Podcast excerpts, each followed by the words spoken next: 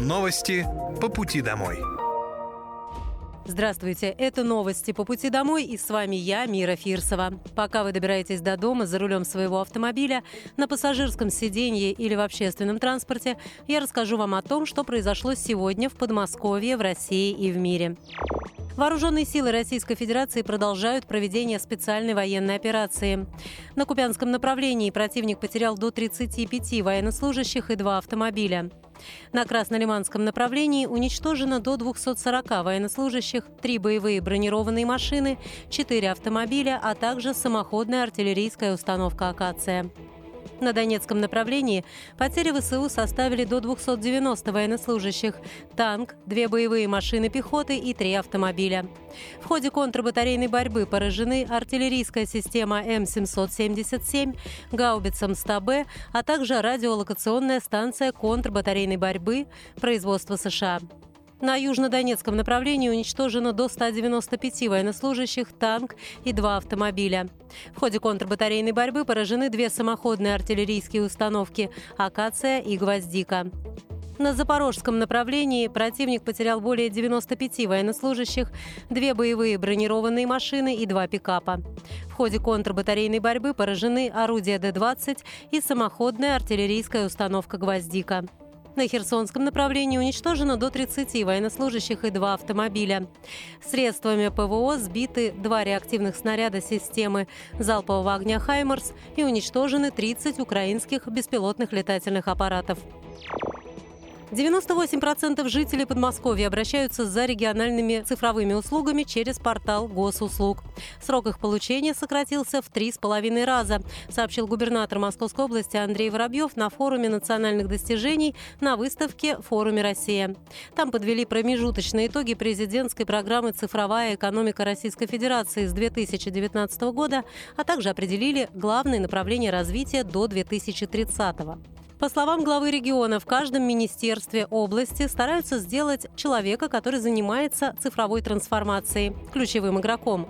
Он отметил, что все, что касается цифровизации, мероприятий, которые реализуются в области, должен оценивать человек. У нас в Подмосковье жители очень активны. Управлять таким большим регионом сложно без обратной связи. Поэтому кроме создания ЦУРа и всех жалоб, мы видим каждый комментарий. Задача чтобы с этими жалобами и с этими комментариями мы успешно справлялись. Платформа обратной связи является вообще основой нашей деятельности. Мы видим там, где существуют проблемы отопления, это транспорт, много снега или а, какие-то перебои в той или иной сфере. Везде, на каждой платформе в конце стоит человек – и если он грамотный, эффективен, если он любит свою работу и дополняет цифровые ресурсы, то будет результат. Губернатор выделил 10 успешных практик, заметно поменявших коммуникацию с государственной и муниципальной властью. В школах сегодня работает электронный дневник. На платформе «Мой спорт» заведены все спортивные учреждения Подмосковья. Работает единая система соцподдержки, а благодаря системе «Безопасный регион» на 30% снизилась уличная преступность.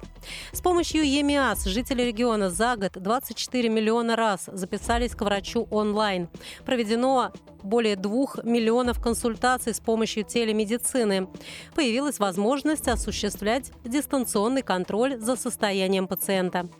Также Андрей Воробьев внес ряд предложений для реализации в рамках нацпроекта «Цифровая экономика России» до 2030 года, среди которых введение цифровых архивов, перевод в цифру отчетности и создание цифрового профиля мигрантов. Почти 6 тысяч детей прошли расширенный неонатальный скрининг в Подмосковье с начала года.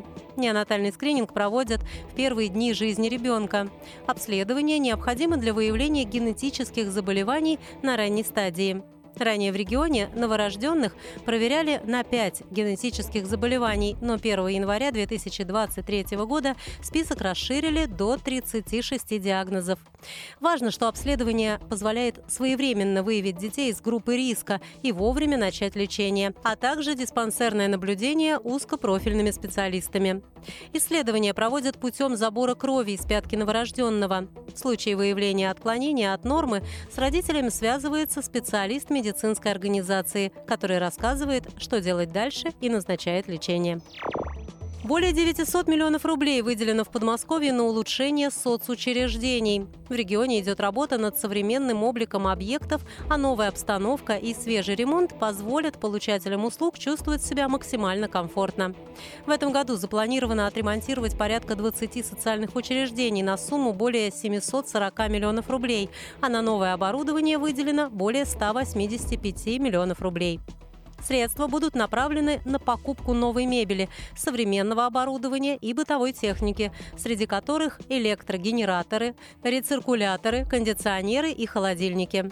Сейчас активно ведутся работы по улучшению соцучреждений и прилегающих территорий. Мы приближаем комфорт буквально к домашним условиям. Это очень важно, например, для детей в наших семейных центрах и для старшего поколения, кто получает наши услуги в стационарной форме, сообщили в Минсоцразвития Подмосковья. С 17 февраля в Московской области начнется адресное информирование избирателей о выборах президента России. Сотрудника участковой избирательной комиссии можно будет узнать по внешнему виду. Информаторы будут носить фирменную одежду – куртку синего или белого цвета, синюю сумку через плечо с логотипом избирательной кампании. При себе у них должно быть удостоверение члена УИК и специальный бейдж. Всего на территории региона поквартирный обход будут проводить 15 876 человек. Из них 82% женщины и 17% мужчины в возрасте от 18 до 43 лет. В Подмосковье к выборам откроют почти 4 тысячи избирательных участков. Также жители Московской области могут проголосовать онлайн на федеральной платформе ДЭК. Чтобы отдать голос не по месту жительства, а там, где удобно, можно воспользоваться сервисом «Мобильный избиратель». Выборы президента России в 2024 году пройдут в течение трех дней с 15 по 17 марта.